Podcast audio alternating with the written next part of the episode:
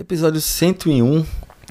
Sabe aquele clima de a festa tá acabando, assim, você tá limpando a casa, assim, botando as coisas no lugar, o sofá que você botou de um, de um jeito especial para os convidados sentarem. Você tá botando tudo no lugar para recomeçar a vida e, e né, e, e dar um, aquele frescor, assim, para continuar trabalhando. É assim que eu tô me sentindo. E agora, né? Depois de 100 episódios, o que é que eu vou fazer pra frente? E ideias são o que não faltam. E eu vou fazer uma, uma uma retrospectiva aqui dos episódios, contar algumas histórias que eu acho que eu não tive oportunidade de contar nesses três anos de Repercuta. Na altura de gravação desse episódio, o Repercuta tem três anos e quase três anos e meio de existência. E, claro, quero agradecer a você que vem acompanhando essa jornada, a você que ouviu o episódio 100 com Augusto, um episódio especial, emocionante de fazer assim também. Eu cresci muito Agradecer a vocês que também compartilharam, que enviam em grupos, que mandam sugestões, que estão sempre ali. Às vezes tem muita gente que nem acompanha em rede social, mas assina o podcast, então recebe, ele está ouvindo, que está mais focado no conteúdo mesmo. Não quer muito os, os, os souvenirs assim da, das redes sociais. E vou também deixar as, as minhas, os meus planos futuros com Repercuta e que conta com vocês e que, e que se você curte o trabalho do o meu trabalho, você vai ter a oportunidade também da gente se aproximar mais e de consumir mais ainda. A gente vai conversar sobre isso mais na frente também. Para você que já está no futuro, ouvindo os episódios uh, que já saíram do Repercuta, você já sabe do que, é que eu estou falando. E eu tenho que confessar que meio que vai passando um filme na cabeça, assim, lembranças elas vão, vão vindo quando eu comecei.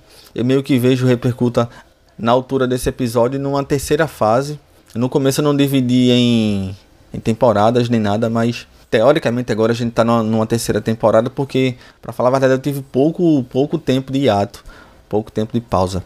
Mas fico lembrando lá do início, uh, como eu uh, comecei a produzir, Inclusive a parte de equipamento, também a parte de logística, os convidados e convidadas, os temas que eu fui escolhendo.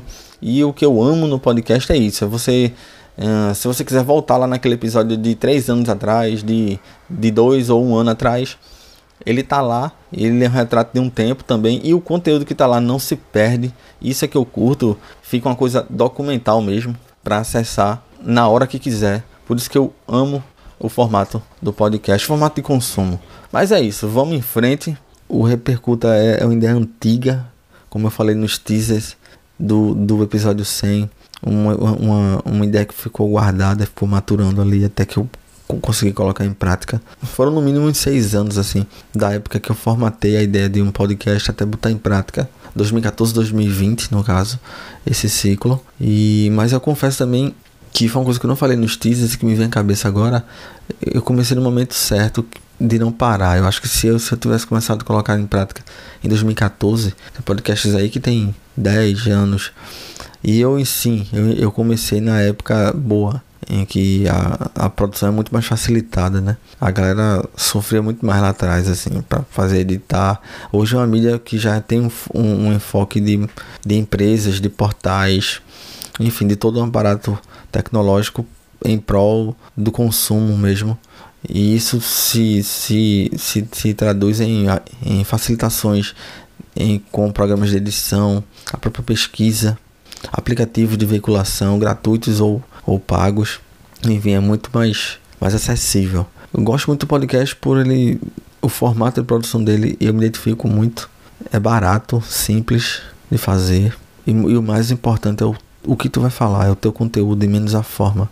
Eu, eu sou uma pessoa que prezo por isso, assim. Eu tenho, eu tenho um zelo pela estética, mas eu me preocupo muito mais com o conteúdo do que com, com a forma, né? E muito massa também, porque nesse tempo eu cresci.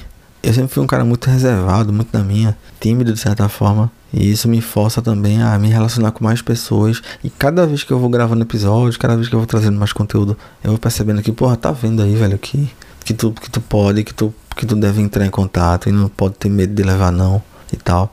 Confesso que às vezes é, pode até não parecer por conta da minha disciplina e a sequência de conteúdo que sai, não só do Repercuto, mas falando da, dos meus projetos, das minhas bandas, os, os, outros projetos que eu, que eu me dedico. É, mas ainda há um impostorzinho que diz assim: não faz não, fica tranquilo aí, vai procurar sarna pra se coçar e tal. mas, mas aí eu vou superando e vou, vou, e vou colocando em prática. Deixa eu fazer uma retrospectiva aqui. E já, já te agradecendo mais uma vez. Vamos arrumar aqui a casa de volta. Fazer uma, uma digressão aqui. Vou puxar lá de trás. Fazer uma leve, uma leve retrospectiva aqui. E trocar uma ideia com vocês. E dividir outras histórias que ficaram, que ficam pelo caminho, né? São resíduos. E que fica legal de registrar aqui. Até para eu poder me preparar para os próximos 100 episódios. Eu acho massa fazer essa reflexão. Vamos lá, vamos embora. Repercuta.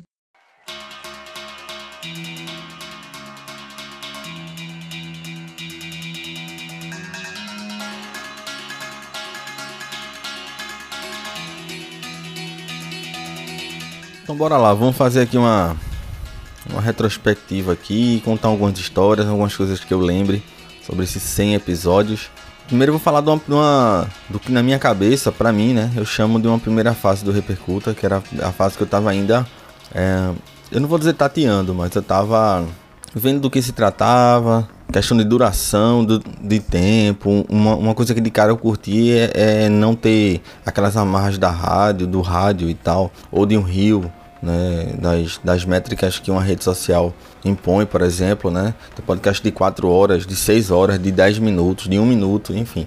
O importante é você usar o tempo necessário para passar a mensagem que você quer passar ou contar a história que você quer contar, né? E aí nessa, nesse início eu lembro que eu lembro que a ideia era iniciar logo durante o início da pandemia, assim. Mesmo assim, ainda demorei um pouco. A pandemia começou ali, começo de março, né? O primeiro episódio do Repercuta saiu em agosto, 30 de agosto de 2020. E aí eu, a ideia já era trocar ideia com o pessoal, com os amigos, é, principalmente no início, né?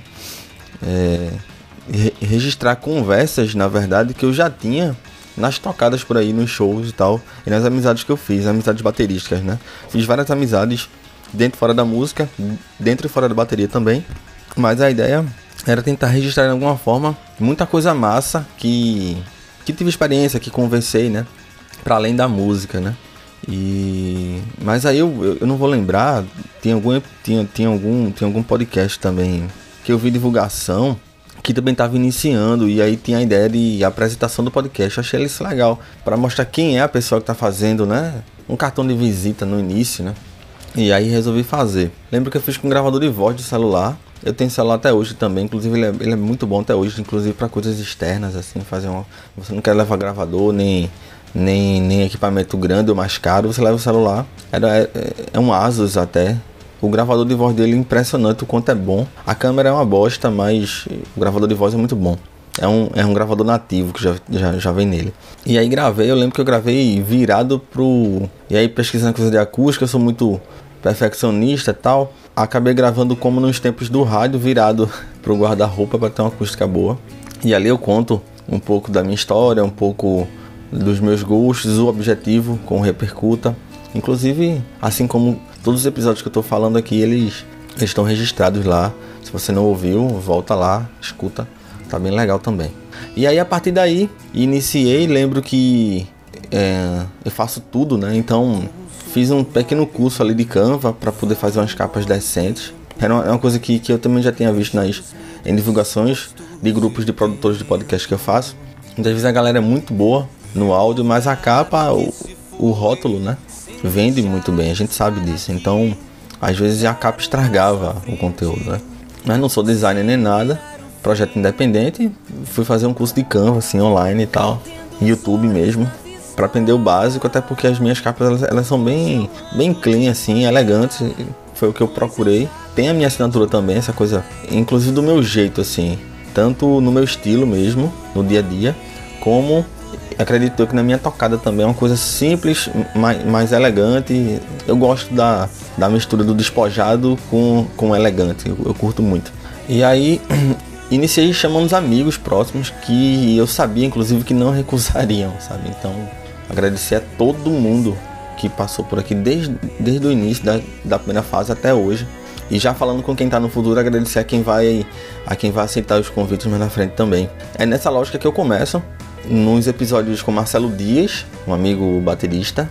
E nessa época também também estava tocando com a Buffalo Lecter, que é a minha banda também, uma das minhas bandas. E teve um evento que a gente tocou uh, com a banda Macuna Massa. E aí eu fiz amizade também com o João Marinho Chinaski, que é baterista da banda. E logo convidei ele também. Marcelo Dias a gente uh, criou amizade por conta de alguns eventos de tributos que rolavam aqui que, e que a gente dividia o palco e tal, dividia setlist também. Nessa mesma época, o Repercuta ele saiu em agosto de 2020, né? E o dia do baterista é ali em setembro. E aí eu, eu fiz o meu primeiro episódio de pesquisa, episódio temático, que é sobre o dia do baterista, fazendo um apanhado da figura do baterista ao longo da era moderna, digamos assim. Desde que a bateria se tornou um instrumento moderno em que, em que se alcançou um setup consolidado. E já desde o início eu tinha vontade de fazer, de pegar motes, né? A exemplo desse dia do baterista, uh, trocar ideia com a galera naquele tempo eu já estava começando a pensar o que é que dava para fazer mais de formato e tal, que viria depois e que eu botei em prática, que eu vou falar daqui a pouco. Nessa mesma toada aí, convidei Henrique Costa, que também já, já teve os eventos que eu toquei, que a gente dividiu o palco, e teve evento que ele tava uh, na parte técnica também. Sem os técnicos a gente não faz porra nenhuma. Então foi um cara também que me aproximei, de alguma forma me identifiquei ali pelo trabalho, quando a gente tava. Inclusive foi tocando num evento muito massa chamado Stoned, que eu pretendo cobrir também, que é um, que é um, que é um evento um, produzido pelo pessoal do Estúdio Café Bizarro, estúdio que eu já ensaiei bastante, comecei a tocar, várias bandas que eu, eu participei saiu por lá e quero fazer uma cobertura desse evento também. Nessa levada aí eu trouxe o primeiro, eu quis começar a pesquisar e aí achei um documentário do Elvin Jones no YouTube mesmo. Comecei a procurar links de documentários de bateristas para diversificar os formatos mesmo. Não ficar só naquele bate-papo. Eu lembro que na época, naquele estouro do podcast aqui no Brasil durante a pandemia, era muito bate-papo e tal. E eu já queria trazer algo diferente, né? Diversificar um pouco a minha prateleira. E foi nessa que eu trouxe o episódio 6 e o 7, que foi analisando o documentário do Elvin Jones. E também encontrei, eu lembro que na época também estava meio que maratonando as lives do da TV Maldita, que é o canal do Aquiles Priester no YouTube. E aí o Gilson Naspolini, parceiro dele, indicou lá um doc relacionado ao baterista Toucinho, que é lá do sul. E aí eu encontrei, é, já estava pensando também em diversificar não só formatos, mas a duração também. Né? Enfim, episódio de uma hora, episódio mais curto. E analisei também a trajetória dele. Fiz a página no Instagram e ao fazer a página no Instagram, comecei a seguir um monte de gente e que é muito massa, não me arrependo até hoje porque eu conheço muita gente e entendo a comunidade da bateria muito melhor a partir do Instagram, o Repercuta Podcast. Se tu não segue, se por acaso caiu aqui de paraquedas, eu te convido a seguir por lá também. E foi por onde eu comecei a fazer uma peneira para olhar para fora da minha bolha dos meus dos meus amigos, assim, dos, dos caras que eu conhecia uh, pessoalmente, enfim, por ter feito algum tipo de parceria foi aí que eu encontrei. E o que é engraçado, porque eu encontrei gente de fora e de, de perto de mim, eu tô falando a partir de Recife e de longe, né? A internet ela acaba às vezes aproximando quem fisicamente já está perto de você, mas você não viu ou não conhece. Tá? Nesse ritmo eu gravei com o Luke Santos, que é um baterista é, do sul do país. E um cara muito solícito, a gente gravou, foi muito massa. Eu, inclusive essa, essa parte aí eu fazia ainda. Eu tinha um certo. O, o formato de gravação eu fazia ainda bem mais. bem bem inicial, assim, usava um método diferente do que eu uso hoje. Lembrei do Bruno Kiss também, que é baterista que eu divido palco. Ele na época tocava na banda Diablo Angel, ele que é de Caruaru, e a gente gravou, foi ótimo. E nessa coisa de aproximar quem tá perto fisicamente, mas você não conhece, eu conheci Carol Monteiro Garcia, baterista holindense, batuqueira também. E é uma amizade que eu criei a partir do Repercuta. Enfim, gratificante demais poder me aproximar. Esses foram os primeiros 10 episódios, né? A partir daí, o que foi que eu pensei, né? Vamos, vamos, continuar, porque já, já foi chegando uma galera, sabe? Já foi chamando atenção. E aí eu, continu, eu continuei nessa toada de convidar pessoas próximas. E não só por isso, não só por ser próximo, mas por reconhecer também o trabalho uh, de pessoas que eu já vi tocando, já troquei uma ideia. Ou que você conhece de vista, porque às vezes você conhece de vista, mas nunca trocou ideia, né? E aí nesse ritmo eu gravei com o Thiago Sabino, baterista da Diablo Motor, colecionador de caixas, tem a sua empresa também de, de locação de bateria. E é um cara que também a gente se aproximou muito mais. Eu já conheci o Thiago de antes, desde a época da universidade. Quando eu, quando eu fiz o curso de rádio, TV e internet, ele, ele trabalha lá, ele é servidor público. E também o Douglas Brito eu chamei também, porque era um cara que, que já estava ali na, no meu radar há um certo tempo e, e foi um cara também que eu me aproximei bastante, assim. E aí fiquei revezando gente de longe e gente de perto. Nessa eu conheci o Gui Amaral e para mim dele chegou um rio, um vídeo no Instagram dele ensinando uma virada de uma música do Oasis. Eu disse, porra, que massa, esse cara é bacana tal. Já, já me pegou aí pelo, pelo, pela relação afetiva, né? e o cara é muito tranquilo, a gente até é, teve a oportunidade de se encontrar na feira na Conecta Mais Música e Mercado em São Paulo, também em 2023. É um cara que é gratificante ter conhecido a partir do Repercuta Podcast. E aí fui revezando esses bate-papos mais longos, com uma galera de perto e de longe, e trouxe mais uma análise que foi do documentário Jorjão, que achei massa isso, tá no YouTube até, que é sobre a vida do mestre de escola de bateria lá do Rio. Mas já tava na ideia de revezar os bate-papos e também trazer novos formatos de análise documentário, como é como é esse caso, mas também já pegando mais uma vez o moto porque estava na época do carnaval ali 2021.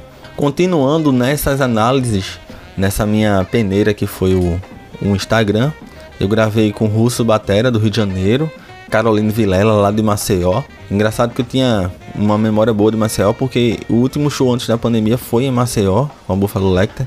Eu voltei, já começou aquela coisa toda da Covid e foi bem massa gravar com ela também. Uh, e aí eu comecei a trazer mais. Eu vi que dentro da, das análises críticas, digamos assim, as análises críticas não, mas as análises que eu fazia de documentários, de filmes e tal, eu podia fazer também. Eu podia fazer também episódios temáticos. E aí peguei o mote do Dia da Mulher ali e fiz dois episódios focados em duas personalidades, em duas figuras femininas. Uh, a dos anos 70, a Alice de Burr, e também a Honey Landry, representando os anos 60. E aí eu segui, e aí eu segui conhecendo mais gente, convidei o Ronaldo Dias Pulsação lá da Bahia, que eu já era de olho nele, principalmente na, na forma de abordagem dele, o posicionamento dele no Instagram era muito interessante. E também a Priscila Hilário lá de São Paulo, é, voltada uh, para os fãs afro, ela toca afrobeat também. E aí eu quis logo pegar e também aceitou.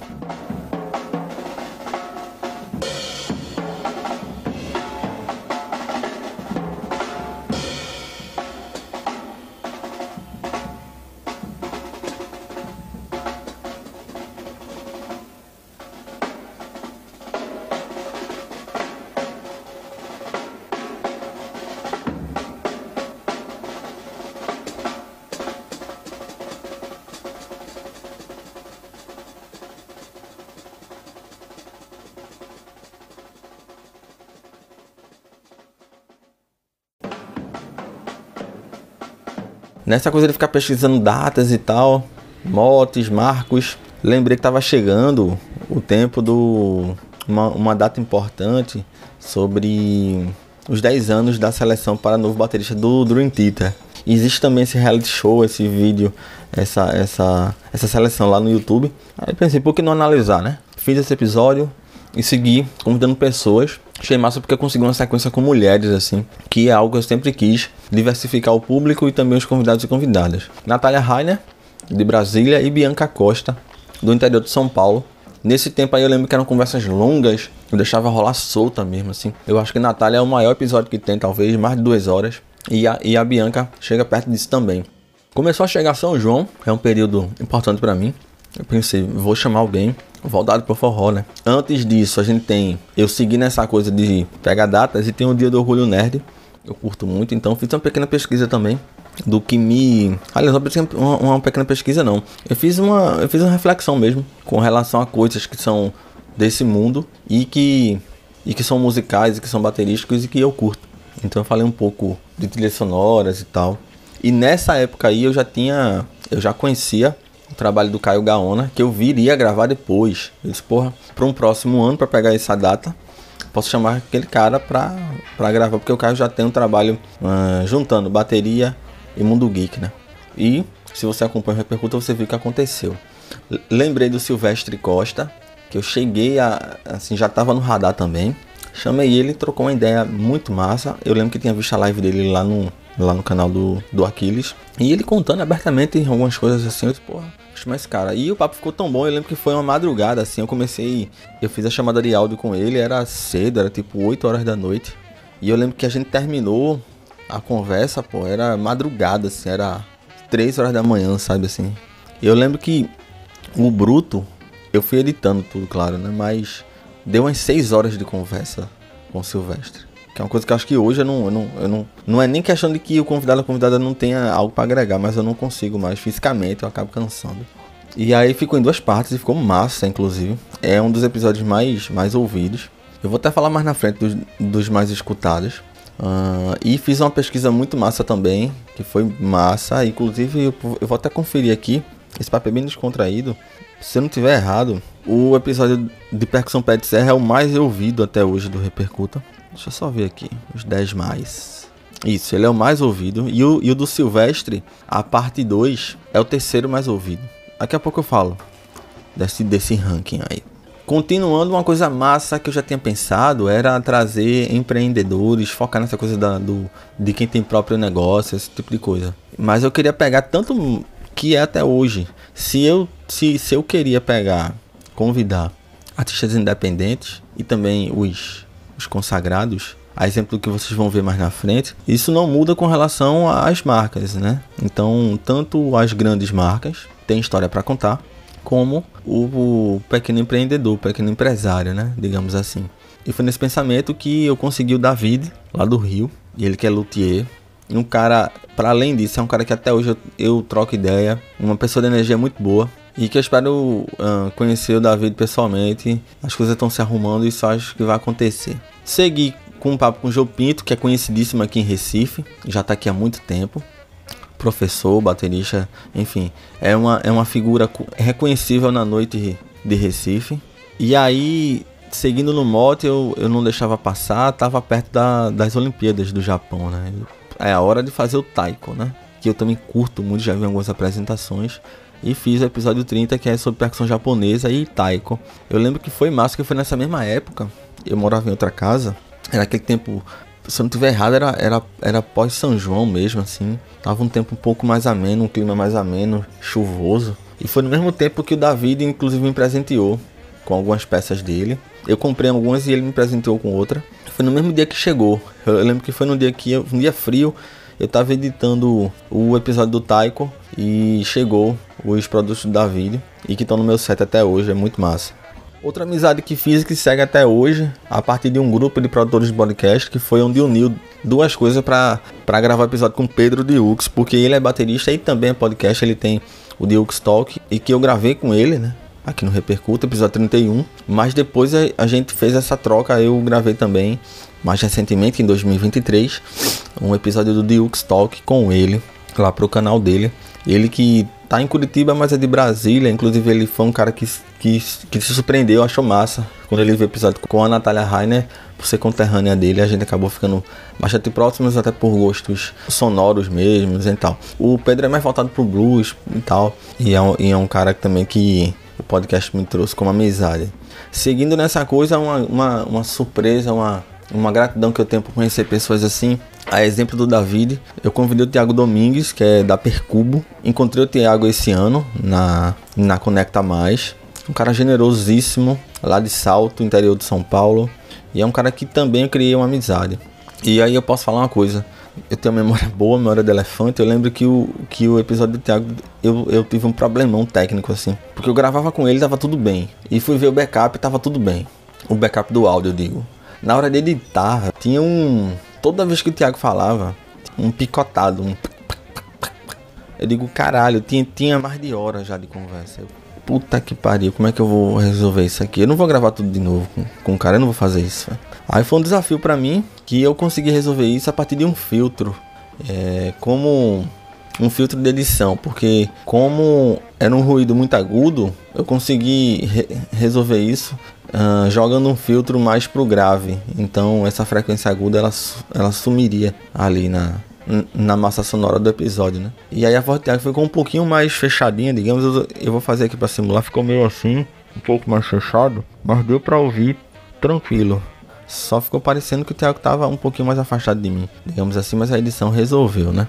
Foi desafiante e, e foi algo que foi, foi, um, foi um obstáculo de produção que, que eu consegui ultrapassar e que foi importante para não se desesperar logo de cara, né? Seguindo, eu gravei com a Marina Marques, lá de São Paulo. Era outra que estava no meu radar por conta do posicionamento online. E fui intercalando com pessoas daqui também. Lulu Batera é outro cara que todo mundo aqui conhece. Ele tinha que estar tá aqui no Repercuta. Um cara muito tranquilo e um cara que eu curto trocar ideia. A gente ah, ah, de vez em quando ah, tá conversando. E é o cara que não para, né? Ele, ele trabalha na noite, vive inteiramente da música, toca nas bandas, tributos, tem o seu trabalho autoral, tem a sua luteria também, manutenção de baterias, enfim.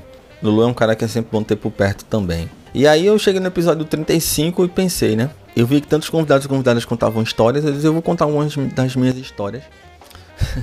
e acabei contando um bocadinho de coisa, das coisas que eu fiz, de, de viagens, de shows, de bastidores que é o episódio 35. É um dos mais ouvidos também. Vou até procurar aqui, mas ele tá na lista dos 10 mais também.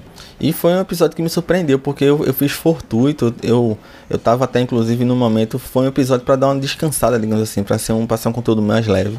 Porque uma, uma, uma, uma vídeo chamada, um áudio chamada, você por não conhecer a pessoa, você tem um roteiro. Eu trabalho com roteiro, tá, gente? Uh, de repente não parece, mas eu trabalho. Eu sei exatamente o que eu quero tirar da pessoa. Até, até em respeito a ela mesmo. Te convidar para chegar aqui e ficar falando qualquer tipo de coisa não faz sentido. Para não perder o meu tempo, nem o de vocês que estão que acompanhando, e nem do convidado ou da convidada.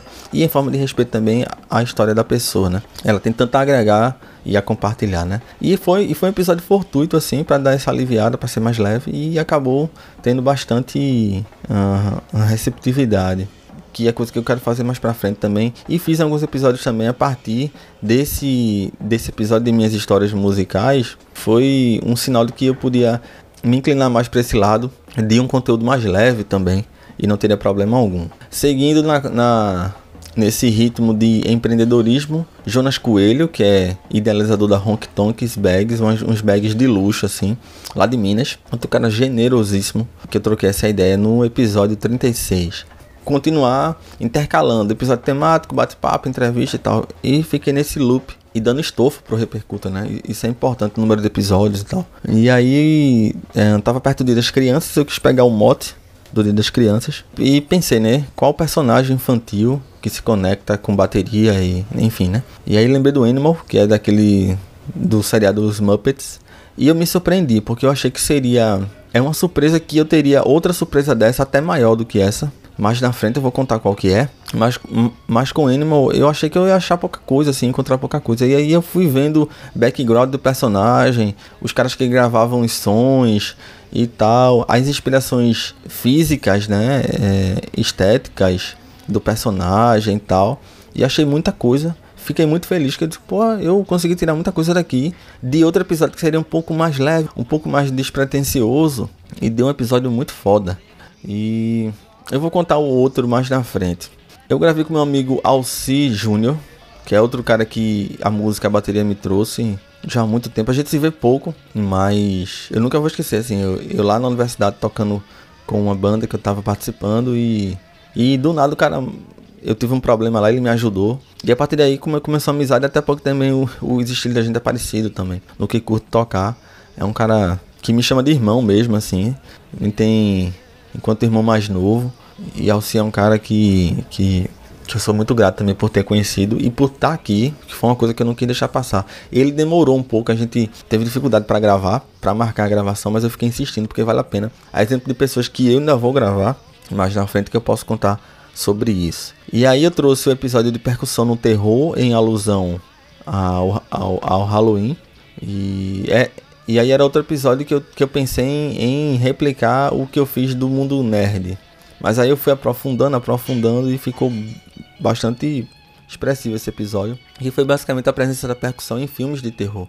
Entre os vários convites que eu tava fazendo, uma surpresa, e aí foi onde eu tive que ser rápido. Porque normalmente eu convido a pessoa, a pessoa aceita, eu peço um tempo, né? Alguns dias, para dar uma estudada rápida. E aí, e aí ao convidar Roberto Rutiliano, um baterista argentino que mora no Rio de Janeiro já há mais de 30 anos, há muito tempo, ele já foi aceitando de supetão, assim. Eu digo, eita porra, então tem que correr aqui para gravar. E aí, com o Roberto, que, que é outra pessoa que tem o prazer de ter um contato, assim, de conversar, de receber conteúdo dele, enviar conteúdo, pedir opinião e tal. Espero encontrar o Roberto também uh, presencialmente.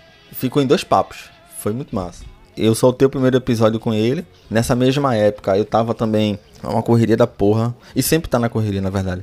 Nessa mesma época eu tava inscrevendo Repercuta num, num projeto de, um, de uma rádio aqui de Recife, uma rádio pública que também aceitava podcasts e tinha um financiamento mínimo ali, né? E aí eu já tava olhando para o Repercuta para ver se eu conseguia expandir, né? E aí precisa de dinheiro, precisa de, de recursos, né? Para fazer. Acabou que não foi aprovado, mas o projeto pedia três, três roteiros. A ideia era produzir documentários focados em bateristas que, que já faleceram, que já se foram, né? E sobraram esses, esses roteiros. Inclusive que dois, dois já saíram, né? E eu acabei utilizando. O, o primeiro que foi esse episódio que ficou entre as partes 1 e 2 da conversa com Roberto Rutiliano foi o episódio focado no Wilson das Neves. E virou um audio doc, muito legal. Não tão longo também. E nessa eu tive até a felicidade de ter eu tive a oportunidade de ter o depoimento do André Tandeta, que tocou com ele. Foi muito massa, fui atrás, tem aquele trabalho de jornalista, né, de pesquisador, de ir atrás e consegui também a falinha do André. Wilson das Neves é uma, é uma, lenda, assim, é um cara que inclusive tem outros produtos focados nele também, filme e tal, documentário, e que eu posso até trazer também pro Repercuta, é um cara do samba que acho massa, gravou meio mundo de gente também. Passado esse, esse tempo do, desses papos, eu tava chegando ao final dessa primeira fase, e aí foi aí que eu fui, que eu fui perceber que o pessoal produzia por aí em temporadas, então eram, eram temporadas de 20 episódios e tal, e eu já tava chegando, já tava passando os 40, então foi, foi meio que duas temporadas juntas. Eu não parei, né? É, e aí eu quis dar uma aliviada mais, sabe? Pra, pra encerrar. Eu quis dar uma, dar uma ousada assim e dar uma experimentada. Uh, saiu também um documentário do Get Back dos Beatles e que é um, é um microscópio assim em cima da banda e a figura do Ringo Starr naquele contexto me chamou a atenção né na coisa de ser um coadjuvante e tal mas de como é que ele agia e que são coisas que eu até me identifico assim com algumas coisas e você pode ter passado por isso numa banda onde tem muita muito muito cacique né e aí fiz uma análise do comportamento do Ringo Starr no Get Back encerrando essa, essa, essa primeira fase, né? Uh, foi com esse episódio e logo emendando com, com uma análise bem humorada, que eu achei massa, inclusive, que, que eu tava, inclusive, nesse tempo meio que zapeando, assim, pra, pra sair da bateria um pouco, né? Pra dar uma, uh, pra dar uma oxigenada, uma afastada aí. Nessa zapeada eu encontrei o, o stand-up para bateristas lá no Netflix, que é um, que é um stand-up mesmo mais focado nesse mundo da bateria e com várias piadas internas. É, tipo, até nessa hora aparece para mim, né? Aí eu analisei também e trouxe esse episódio e aí sim terminou essa primeira fase, né? Do Repercuta.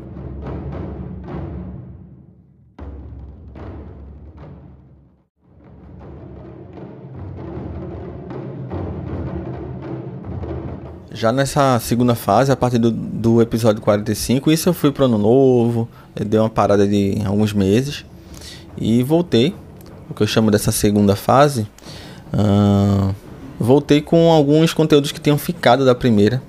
Eu digo, eu vou botar pra frente agora. E foram esses dois exemplos. É, aliás, primeiro eu iniciei, infelizmente teve, é, teve aquele, aquele caso de um podcast, inclusive, que faz um serviço gigante, defender nazismo e tal, publicamente, né? E foi uma polêmica. E aí, enquanto produtor, eu pensei, né? Como é que eu posso contribuir, né? Para mostrar, inclusive, que, que, nenhum, uh, que nem todo podcast. E aí eu tinha que me colocar enquanto podcast mesmo, mas que você não, não queira, mas você é. Não interessa, né? Tem algo que está acima de você que te coloca ali dentro daqueles compartimentos. Eu pensei como é que eu ia contribuir. E aí fui fazer uma pesquisa, como sempre estudioso, né?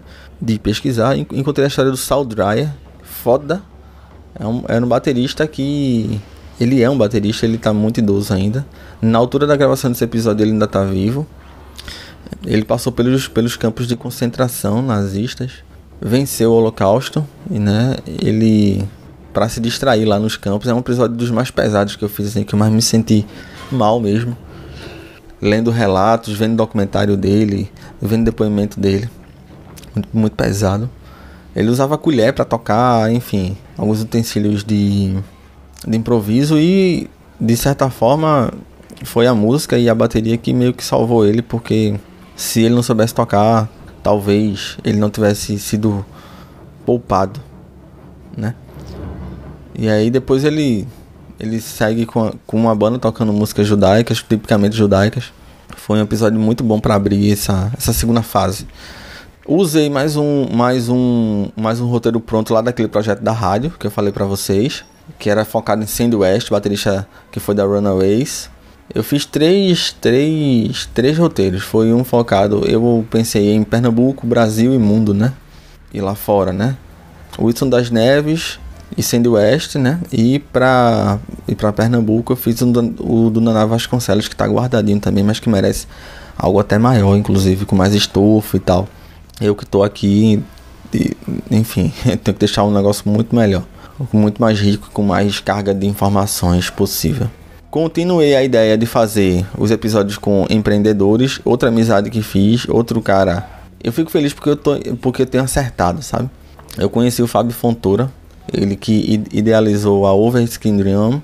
Na época ele estava quase se mudando do Rio para Portugal. Ele está em Portugal já faz dois anos. Uh, e foi meio que rápido. A gente teve que gravar rápido.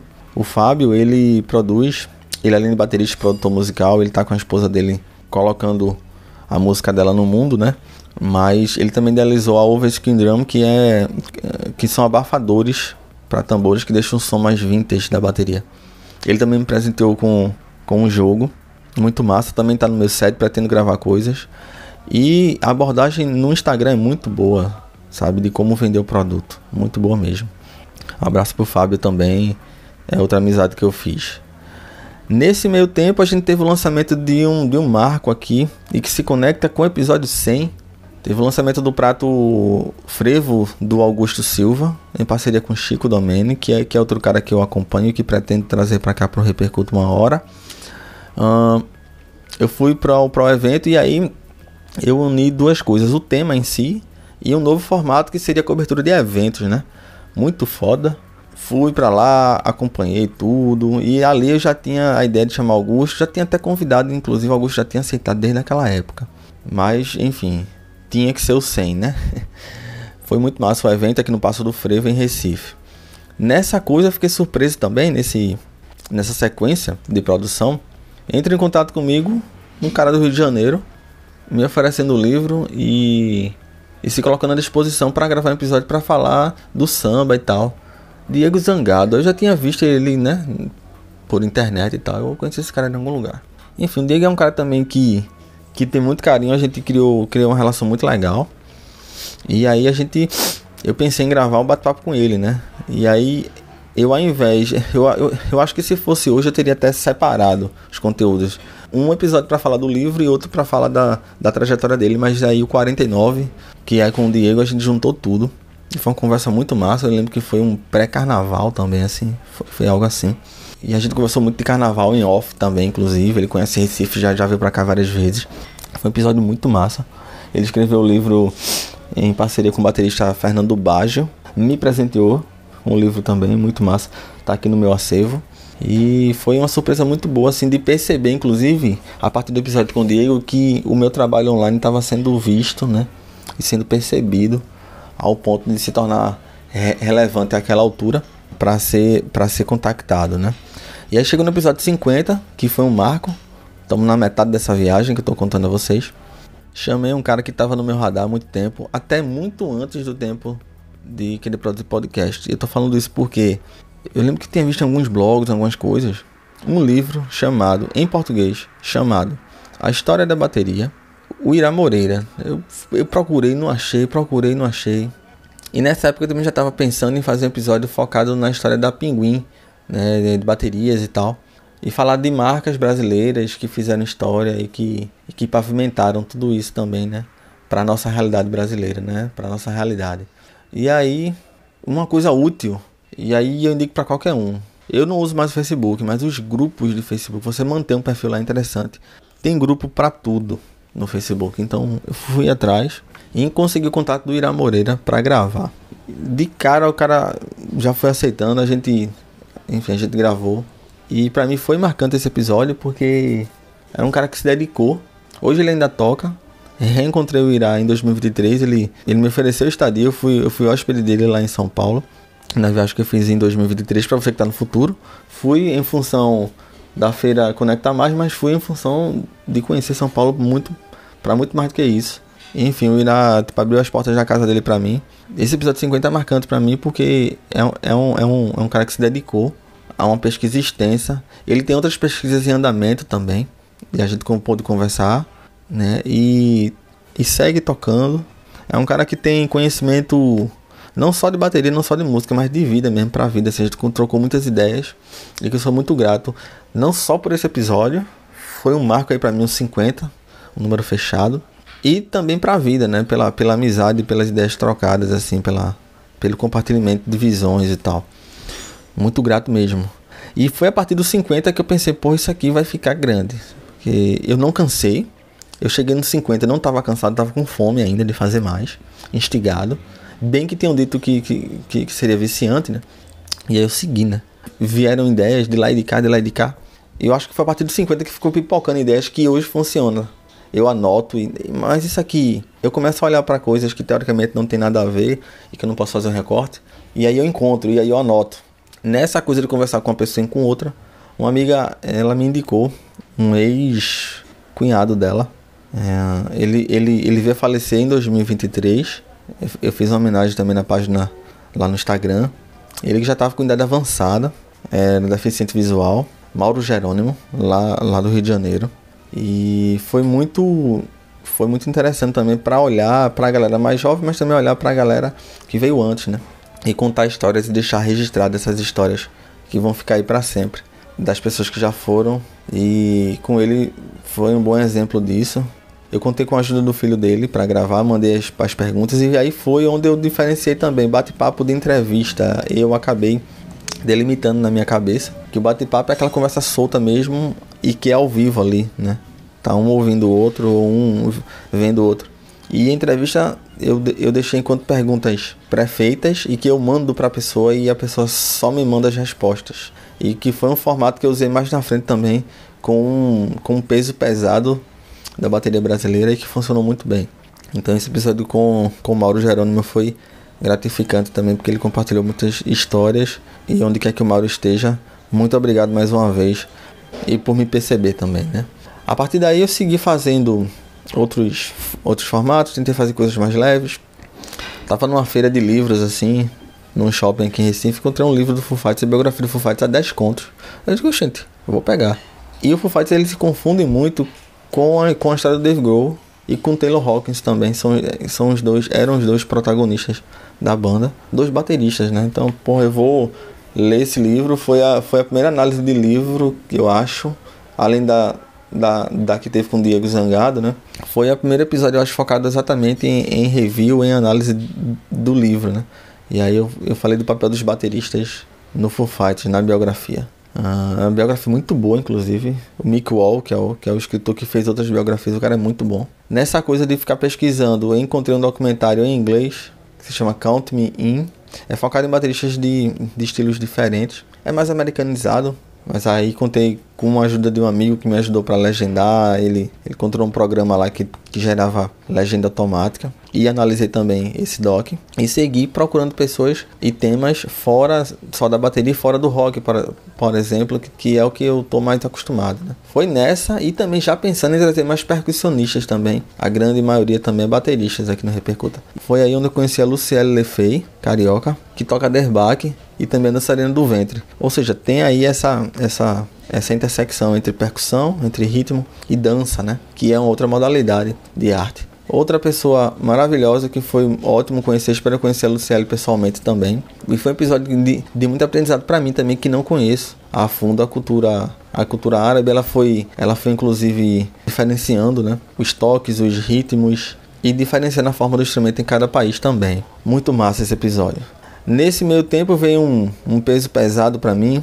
Cláudio Infante, como é que foi essa gravação que foi muito interessante? No tempo a gente tava tendo o FIG, que é o Festival de Inverno de Garanhuns. Para você que não é daqui de Recife, região, Garanhuns é uma cidade do interior daqui onde todo ano a gente tem um festival de inverno que é muito expressivo, inclusive um dos maiores do Brasil. O Cláudio vinha tocar, veio tocar compondo a banda do Jorge Versilo. Eu pensei, eu vou chamar ele, eu ia também, que foi que eu pensei naquela altura, né? Gravo com ele previamente, vou lá, encontro com ele e massa, né? Tiro uma foto com ele e tal. só que nem foi possível é, gravar por, por chamada de áudio, pela correria dele. E nem foi possível ir porque a cidade estava lotada. Então o que, é que aconteceu? O Cláudio, com muita generosidade, me disse: Jade, manda as perguntas pelo WhatsApp e que eu te respondo tudinho. Beleza. Ele vai responder nada, não? Eu vou mandar, mas ele, ele vai esquecer e, e eu, e eu vou entender. Ele vai esquecer, não. Ele tá tão sobrecarregado que ele não vai ter tempo de me responder a tempo, não. Mandei as perguntas, estudei o cara, fiz várias perguntas, vi e ouvi entrevistas passadas dele para não perguntar a mesma coisa, para aprofundar coisas que ele já tinha falado e mandei. E fui pro show do Ahá, inclusive, aqui em Recife. Aí tô no show, o Festival de Inverno ia começar depois de, dessas datas do show do, do Ahá. Aí tô no show, aí no meio do show lá, tipo, tipo termina o show e tal, eu fui dar uma olhadinha no celular, né? Pra saber como é que tava o mundo. Quando eu fiquei online, começou a chegar os áudios. Pá, pá, pá, pá, pá, pá, pá. Eu tinha, sei lá, digamos que eu tinha mandado 16 perguntas. Tinham 16 áudios lá. Tudo pronto. Muito massa. E aí editei com todo capricho. Você que acompanha o Repercuta sabe o cuidado que eu tenho com a parte da edição, né? E esse foi o episódio 55, muito massa. E o Claudio é um cara que eu tenho contato até hoje, a gente. Eh, mas a gente não troca muitas ideias, né? Tá cada um correndo e tal. Mas é sempre muito atencioso, enfim, muito educado. Enfim, é um cara. E que inclusive é acolhedor. Não, não é aquele cara, assim, que te trata de igual para igual. Né? Não é aquele cara estrela muito pé no chão, sabe? Gratificante demais. E até deixar revelado aqui que eu tenho a ideia de gravar outro episódio com o Cláudio, porque esse foi mais amarrado, né? Mas gravar um mais solto, quem sabe até em vídeo uh, presencialmente. Vamos ver se rola. Para você que tá no futuro, você já viu se isso aconteceu ou não.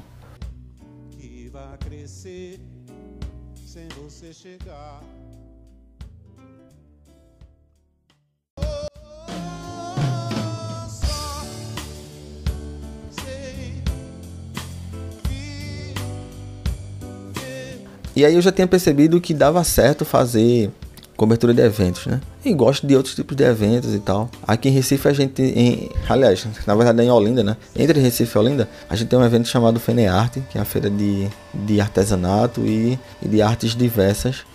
E eu lembrei que lá, todo ano eu costumo ir e inclusive comprar coisas de percussão, maracas, coisas de instrumento de percussão que cabem no meu bolso, além de outras coisas de artesanato. E aí eu lembrei que tem expositores de percussão por lá e levei o gravador para gravar com o pessoal por lá e foi muito massa esse episódio. Foi, foi um ano em que a feira estava um pouco mais mais modesta, aquela coisa ainda da pandemia, aquele receio.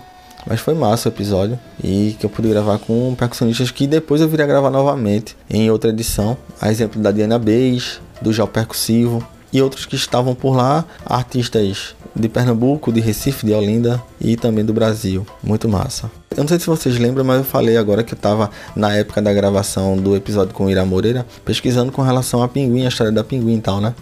E nessas coisas das pesquisas, me indicaram um cara chamado Vitor Marcelos, lá de Campinas, que era um cara co colecionador de baterias vintage. Quem, quem me indicou, inclusive, foi o Ney Xavier, que tá nesse episódio da Pinguim, que eu vou falar mais na frente. Eu cheguei no Ney Xavier a partir do grupo de grupos do Facebook e cheguei também no Vitor Marcelos.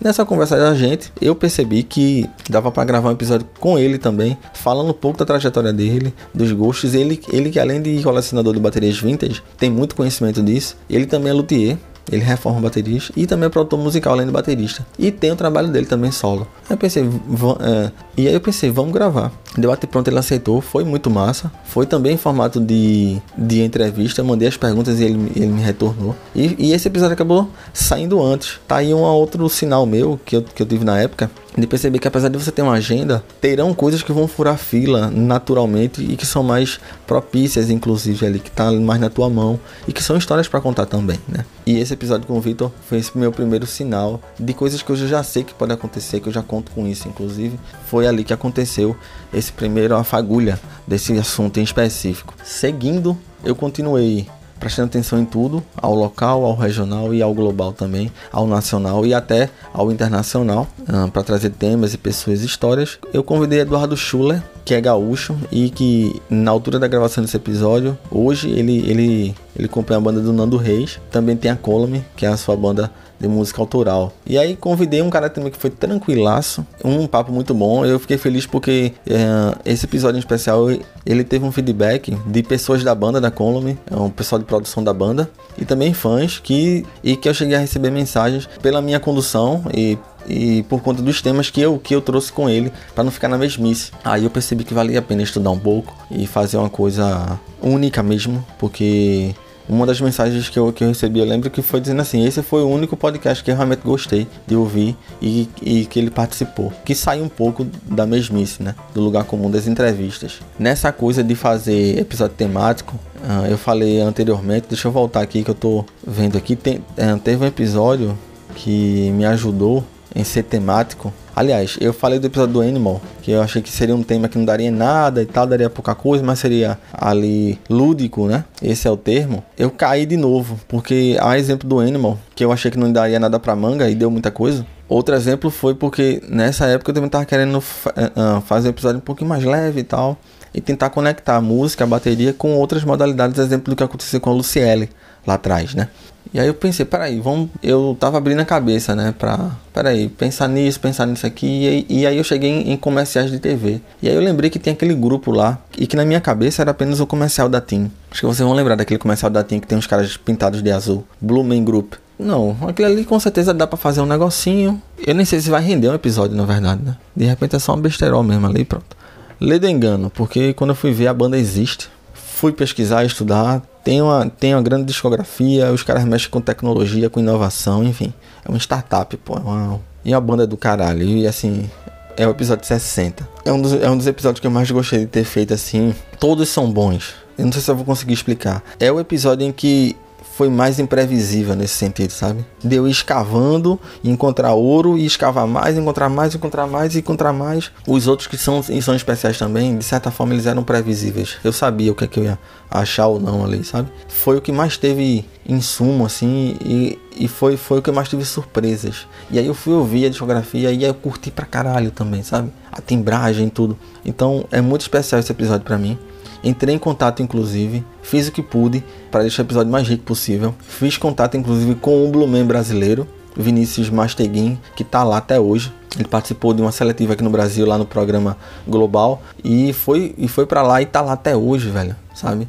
E é outro cara que eu quero que eu quero gravar com ele de repente para falar dessa história lá fora. Ele ouviu o episódio, ele me deu um, um feedback né, positivo, ou seja, eu vi que eu tava no caminho certo, não falei besteira. E é muito bom esse episódio, velho. Eu, eu curto demais, demais, demais. Seguindo, eu pensei, eu posso, eu posso cobrir eventos não só presenciais também, eu posso assistir um evento, um show e, e falar o que, é que eu achei do baterista que estava lá. Aí foi nisso que eu, que eu fiz o episódio de, do Rock in Rio 2022 e foi falando dos bateristas que vi lá e fiz isso mais na frente também com alguns outros episódios. Eu tinha gravado com o Schuller, né? O Eduardo Schuller. E ele também, durante um tempo, ele tocou na Cachorro Grande, né? Ele chegou a tocar na Cachorro Grande. E aí o que que acontece? Ele tinha um contato do Gabriel Azambuja, que era um cara que eu também gostava. Eu gosto, eu gostava da tocada dele quando eu assisti MTV, né? Vocês que me conhecem perto sabem que eu sou um filhote da MTV, né? Foi a minha porta de entrada. E aí ele me passou o contato do Gabriel e a gente conseguiu gravar, velho. Foi do caralho também. Porque aí era um cara que, além de eu ter estudado a trajetória, tudo que eu fazia, era um cara que eu conhecia também, que eu tinha uma certa relação afetiva. Então, tinha coisas que eu sempre queria ter perguntado, né, pra ele. E foi muito massa. E, e tenho contato com o Gabriel até hoje.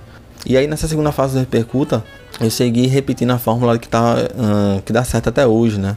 Bate-papos, entrevistas e episódios temáticos. Peguei mais um mote, que foi o mote da eleição, ali em 2022. Será que eu consigo? Porque aí eu já estava encorajado, sabe? Eu percebi que tinha temas que podia, uh, que podia dar pano pra manga, né? E aí eu, o que foi que eu fiz? Há exemplos dos episódios do, do Animal e do Blue Man Group, né? Eu, eu aprendi a não subestimar motes, temas que são fortuitos, porque dali você pode tirar muita coisa e tive essa prova, porque no, no mote da eleição de 2022 eu fui pesquisar e tava lá o Fenris, que é um, que é um baterista de black metal e que foi candidato a vereador lá na Noruega. Vê, vê, vê que coisa específica, né? Que história específica. Eu vou contar essa história. Contei. Vocês lembram que eu falei que eu tinha ido pro show do Ahá na época que eu recebi conteúdo de Claudio Infante? Também pensei nisso, né? Se eu posso cobrir evento presencial ou cobrir a distância, falando dos bateristas, eu posso focar em um baterista de show que eu tenha ido. E aí peguei o Carl Wenberg, que é o baterista do Ahá. Eu curto o show do mesmo jeito. As pessoas acho que dizem assim, inclusive alguns amigos já me falou, porra, curto o show, velho, não fica. Mas velho, o meu curtir o show é, é, faz parte disso. Eu não sou aquele cara que fica pulando. Eu gosto de ver a música sendo feita ali ao vivo. E não é esforço nenhum para mim, né? Eu, eu que sou baterista, tô vendo ali os caras. Então, a percussionista, o percussionista, enfim. A parte rítmica. E aí eu dei uma estudada no Carl Enneberg e fiz análise do show, né? Fiz um, um breve background dele, falei um pouco do set, aprendi bastante também que você vai aprendendo e falei das minhas, das minhas impressões totalmente passional mesmo, o que é que eu senti do show dele, né? O que é que eu curti, que eu não curti e tal. E aí nesse meio tempo finalmente ficou pronto o episódio com a Pinguim, que é uma série aqui no Repercuta que só tem esse episódio, mas eu vou trazer outros, que são marcas que não existem mais. História da bateria no Brasil, o primeiro episódio desse com, a, com as baterias Pinguim.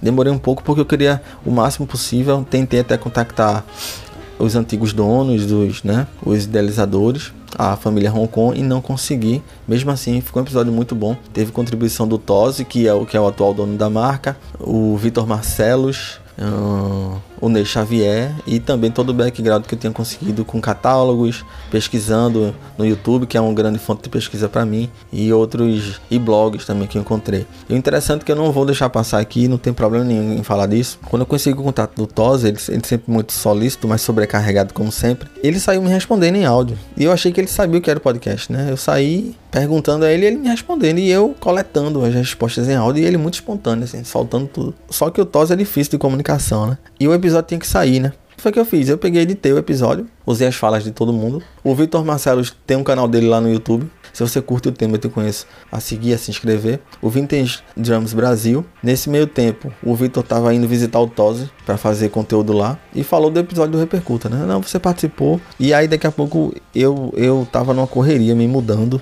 Eu tava em processo de mudança. Aí começa a chegar um monte de áudio do Tose. Eu pensei, não, isso aí com certeza ele agradecendo a ele, né? Ele falando do episódio, né? Mas depois eu vejo que eu tô ocupado. E tome a chegar mais áudio, mais áudio. Aí eu fui ouvir um, o menor áudio que tinha, né? Lá. E aí era ele meio que pedindo para que eu tirasse do ar o episódio e tal. Já, o que é isso aí, cara? Eu falei umas coisas que não era pra ter ido pro ar, velho. Que são coisas que a família. A família não vai gostar. A família da pinguim lá atrás, né? E tal, que é isso, cara? Não sei o que.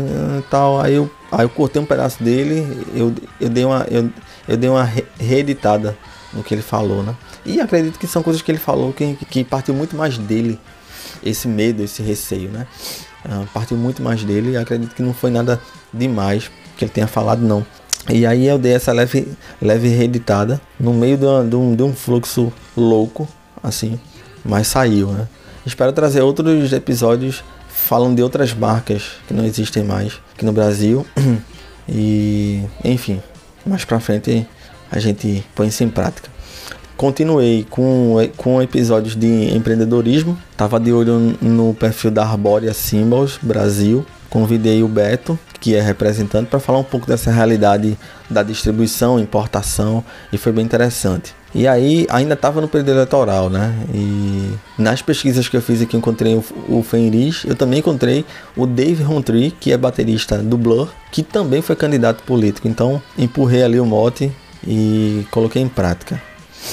Nesse meio tempo, eu, eu já tinha feito alguns contatos, exemplo que tem até hoje, via Instagram, de pessoas que viraram que viraram amigos, né? E aí, e aí tive uma surpresa muito boa com o Luiz Barbosa, ele que é de Braga, e mora em São Paulo já há bastante tempo, é casado aqui. Pessoa que eu tive, inclusive, é um, é um amigo musical e que eu tive o prazer de encontrar. Ele, a Suzana, a esposa dele, em São Paulo, né? Esse ano. E aí, ele ia participar daquele evento Rock in Mil, que conta com vários bateristas tocando no estádio e tal. Mil músicas, acredito. São mil músicos e musicistas, acredito. Não, não são mil bateristas.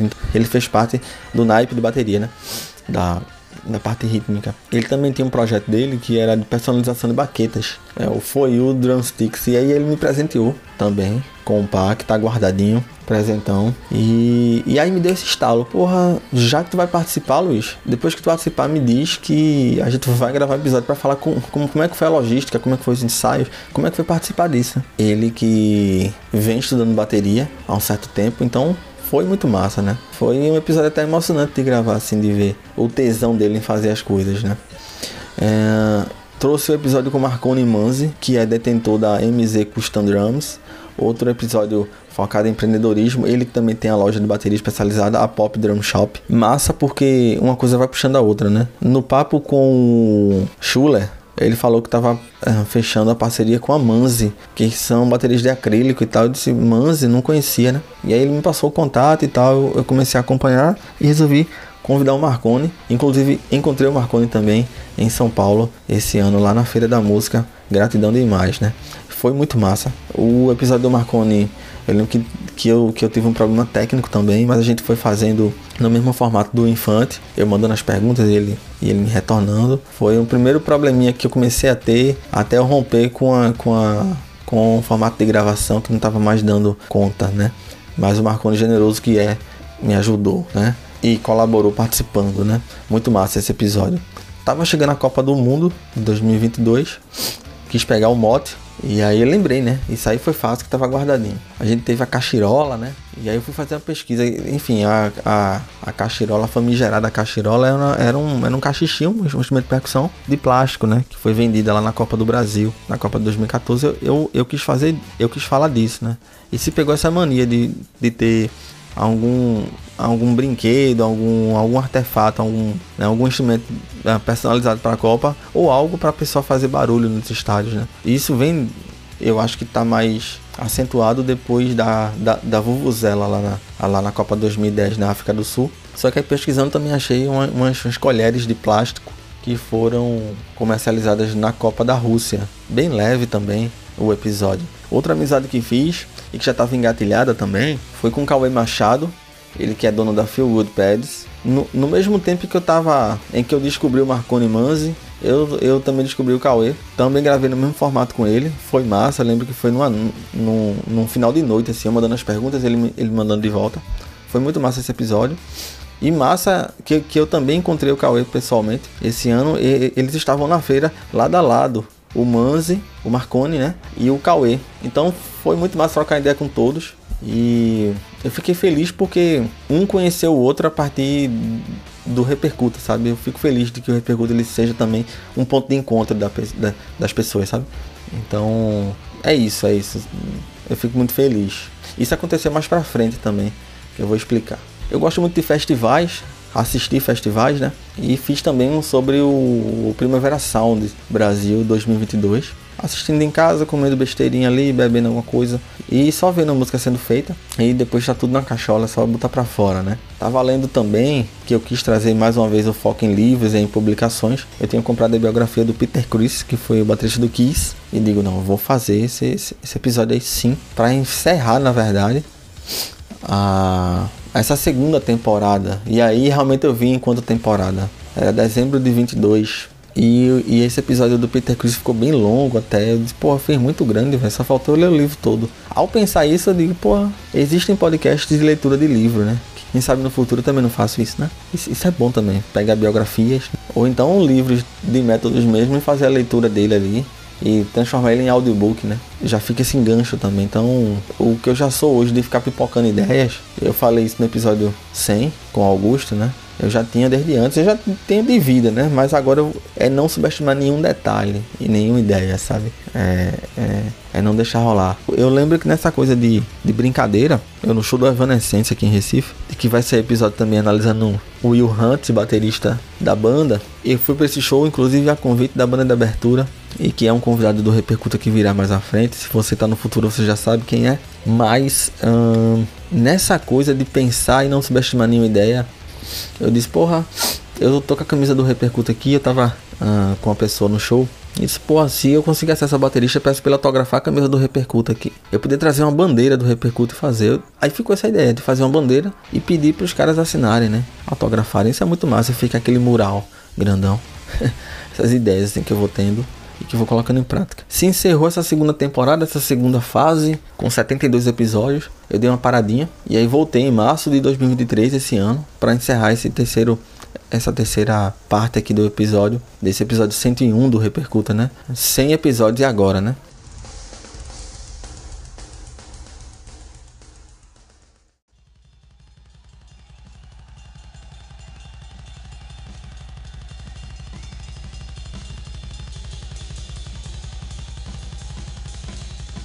Eu voltei em março, perto ali do período do Dia da Mulher. E eu já tinha visto que tinha dado muito certo, como os episódios temáticos, né, que eu, que eu tinha feito lá atrás, com a LSD Burr a Honey Lantry e depois a Sandy West. E eu já tinha na agulha pesquisar para falar um pouco da Viola Smith, baterista que, que surgiu nos anos 30, né? Foda, numa, numa, numa época em que se hoje já, já, já é do jeito que é, imagina lá atrás, né? Para continuar essa série da mulher baterista ao longo do tempo, né? E aí a Viola Smith ficou abrindo essa, essa, essa terceira temporada, que foi muito massa também pesquisar. É, eu curto muito também. E é aquele episódio que é um pouco mais demorado para sair, sabe? Eu, eu fico lembrando do episódio da Pinguim e do Blue Man Group, porque eu fui, eu fui encontrando coisas, encontrando temas, e aí eu vou enxertando, e aí quando eu penso que tá pronto, eu encontro mais coisas, e vai enxertando, né? Inclusive, eu tenho que confessar para vocês, assim, eu tô num período desse com um episódio temático para falar do Josh Freeze, da entrada dele no Foo Fighters. Eu vou encontrando mais coisas. Nesse momento eu acho que tá quase pronto, mas, mas de repente pode encontrar mais coisa, mais coisa. E uma hora vai ficar pronto, uma hora vocês vão, vocês vão conferir. Eu também pensei em fazer é, que é uma coisa que eu penso hoje o tempo inteiro em balancear o peso dos episódios, né? Tipo episódios mais curtos, mais longos e tal. E aí eu pensei na ideia do, dos causos de bateristas, que são histórias curtas que, que dariam episódios, mas que são episódios que são histórias muito curtas para ser um episódio longo, mas que são também interessantes de contar. E eu pensei, por que, é que eu não posso juntar, né? Três historinhas curtas ali, três causos, né? E aí comecei a fazer esses episódios que saíram mais, acho que saíram dois ou três. Na altura de gravação desse aqui já pode ter saído mais continuei nessa, nessa sequência com mulheres. Escolhi a Ginger Bianco para representar os anos 60. Me debrucei também em cima da vida dela. E aí a gente teve Lola Palusa 2023. Fui assistir também e fiz mais um episódio. E aí coloquei em prática uma coisa que eu já tinha ideia de fazer e que eu acho que daria até em vídeo melhor. E que eu pretendo até fazer em vídeo no futuro. Mas com uma galera mais próxima, né? Que é analisar sonoridades de baterias. Que, que eu não tinha feito isso de alguns álbuns específicos. Mas eu achei importante iniciar para ter ali, né? Tipo, para ter esse produto na prateleira, né? E aí eu escolhi álbuns que eu também conheça, né? Mais de perto e que tem uma certa relação afetiva que eu possa falar um pouco mais e que e que tinha feito uh, diferença para mim em algum momento da minha vida, apesar de que mais para frente eu quero trazer álbuns que são incontestáveis também para essa série, né? E aí eu escolhi o álbum do Coldplay, o A Rush of Blood to the Head, e falei do, de, de tudo que eu pude tanto com depoimento mais acalorado, mais com juízo de valor, quanto também a parte técnica para falar de, de setups, formato de gravação, tudo que foi possível. É um tema que eu confesso que não é tão fácil encontrar, é, é meio difícil encontrar essa coisa de como foi gravado e tal, mas, mas que ficou um episódio muito legal também que eu curti muito. Nesse meio tempo, eu falei do Josh Freeze aqui, né? Nesse período tava para sair, para ser anunciado um novo baterista, né? A gente já tinha tido o tributo ao Taylor Hawks, ele faleceu uh, em março de 2022, uh, ah, nas vésperas do Lollapalooza Brasil, inclusive, e um ano depois a gente teve os tributos, né? Que foram shows grandiosos, tanto na Inglaterra como nos Estados Unidos. Inclusive, um evento desse para um baterista, isso é um marco, né? Da importância.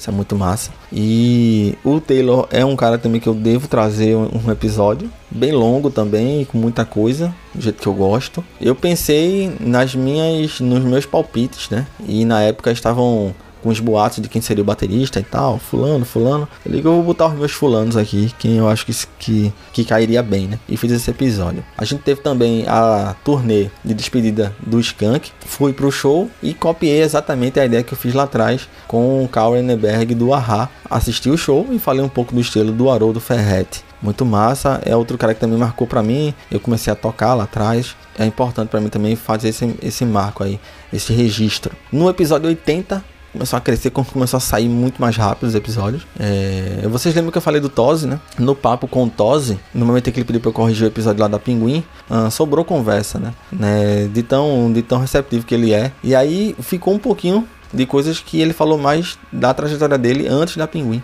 Eu juntei isso e fiz mais esse episódio em formato de entrevista que ficou muito massa porque ele fala do início dele na bateria, o início dele na luthieria também, lá em São Paulo. E foi muito massa esse episódio também, que tava ali uma carta na manga, ou seja, um episódio que nasceu a partir de algo que, eu não estava esperando, né? É, é, importante também ficar de olho nisso.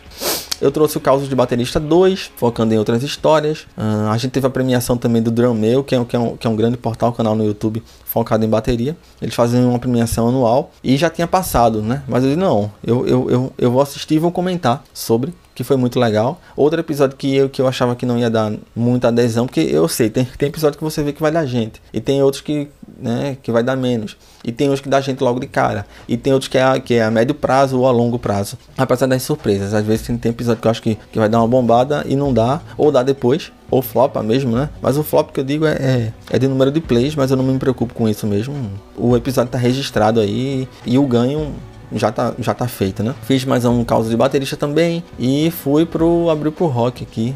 É um evento que faz parte aqui da nossa, do nosso calendário. O Abril pro Rock comemorando 30 anos. E eu, lá eu pude entrevistar o baterista Flávio Neves, que foi um, foi um misto de cobertura de evento com entrevista presencial, né? E Flávio é um cara que eu tenho contato também lá de Natal. E é bom ter essa aproximação. Tu lembra quando eu falei que tinha guardado a ideia de fazer um episódio sobre cultura geek e tal? Tinha ficado o contato do Caio Gaona, que eu ia fazer essa, esse convite, e foi possível realizar esse episódio. É o episódio 85 e é muito massa porque aí, além de, de, de já tratar da coisa dos temas geeks, né, dos temas nerds e tal, de cultura pop também, conheci o Caio um pouco mais, mais, mais próximo. Encontrei com ele também lá em São Paulo, na feira na Conecta Mais né? E foi massa também de trocar uma ideia pessoalmente. Na sequência eu gravei com Madia Lopes, baterista pernambucano. Esse episódio para mim, o que me chama a atenção, que me vem logo à mente, é a identificação por por ser um conterrâneo, por transitar, frequentar os mesmos estúdios que eu também quando comecei a tocar.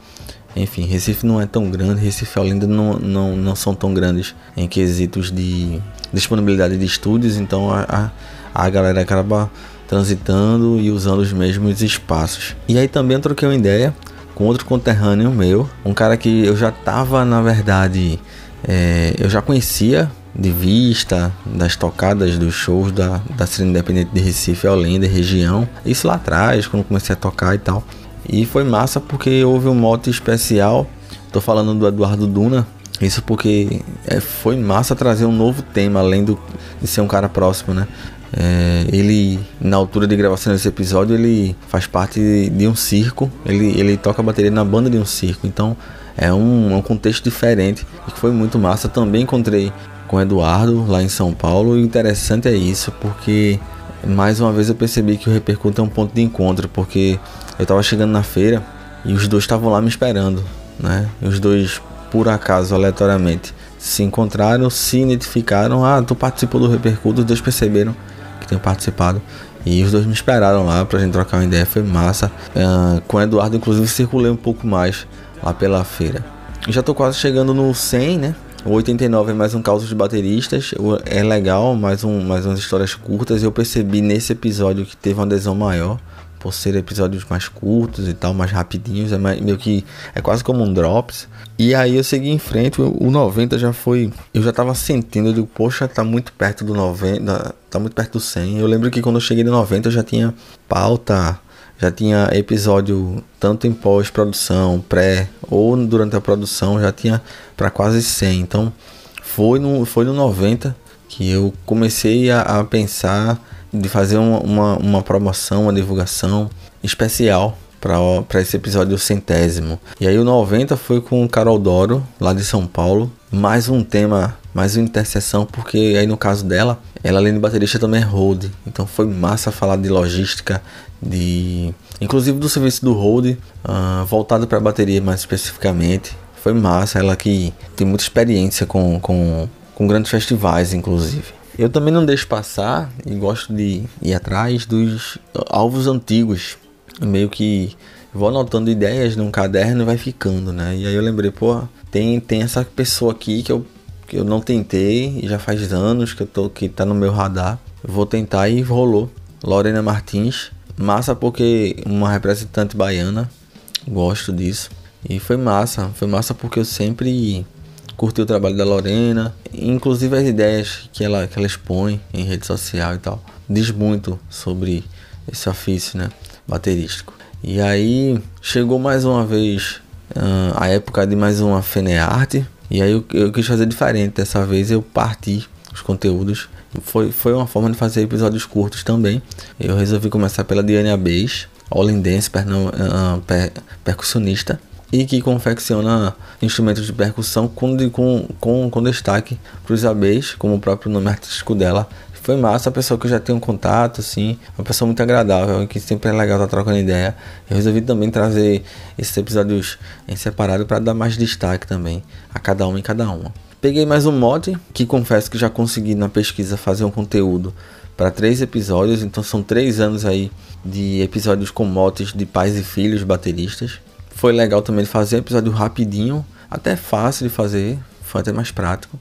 E foi um mais a toque de caixa, assim, feito, pronto, vamos embora. Não passou por muita pós-produção, não. Foi rápida a edição também, porque tem, tem episódio que demora para ficar pronto mesmo. Eu aprendi a, a respeitar os tempos de cada, de cada produto. E nesse meio tempo também acabou me aparecendo um gancho que é para fazer também episódio temático sobre irmãos bateristas, né? Também tem o dia do irmão e tal, que eu também já coletei informações e conteúdo para um episódio no futuro. Chegando perto do centésimo, eu tinha que gastar bem as balas, as fichas. Um cara que já tava no meu radar, e aí tem que contar uma história curta aqui, mas nessa amizade construída com, com o Luiz Barbosa, enfim, a gente trocou ideia, né? Foi outro cara que eu também conhe... que, que, eu, que eu encontrei em São Paulo, a gente trocou ideia. Ele me, enfim, ele me levou para um bar lá onde tava o cunhado dele também tem uma banda, tava tocando lá. Enfim, muito acolhedor. Uh, conheci a família dele também, o filho dele, a esposa, a Suzana, como já falei.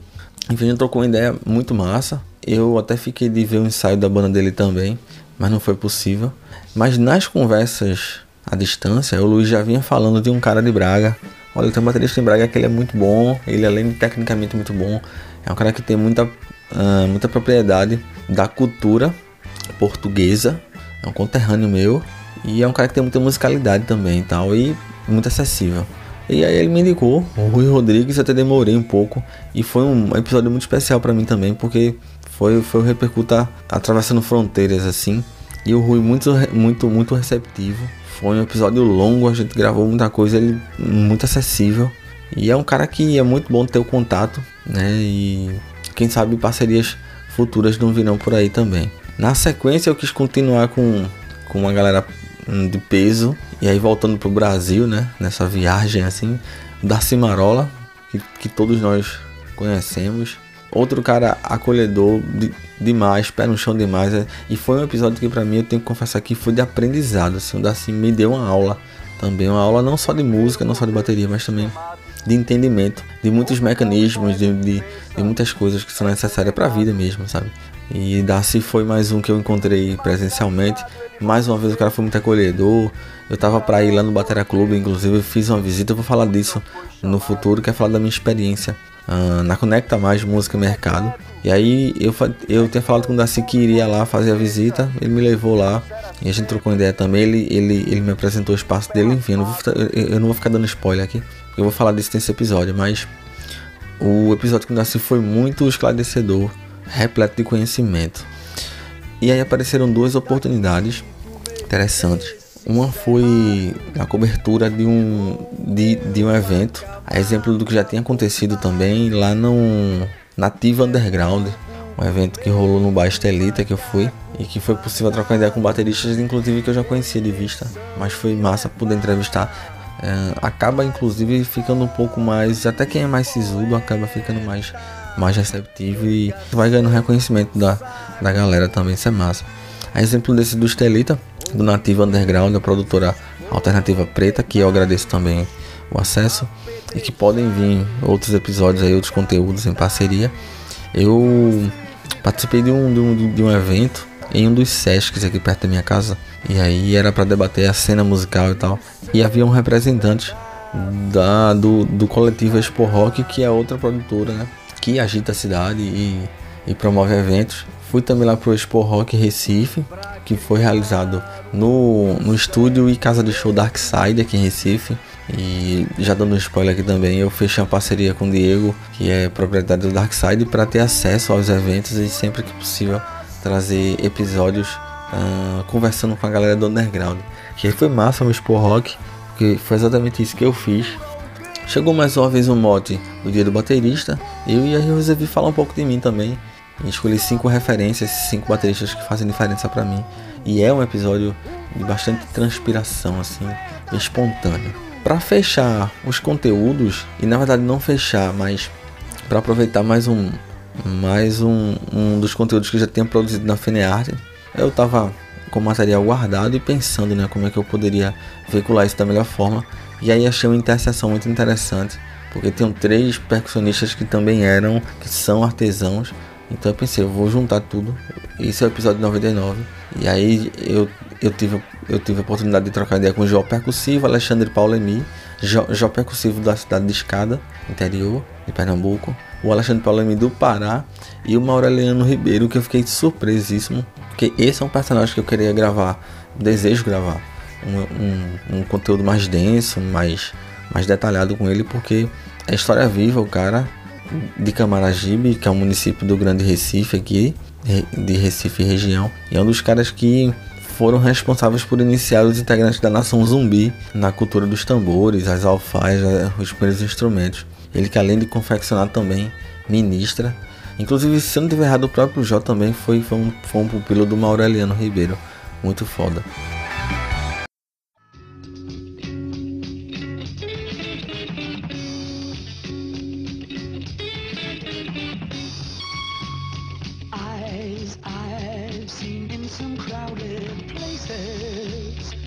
Ia deixando passar aqui, mas não posso. Por algum motivo, acabei pulando. Teve o um episódio com o Guilherme dos Santos, que foi muito importante também, foi muito legal, porque foi um cara meio que.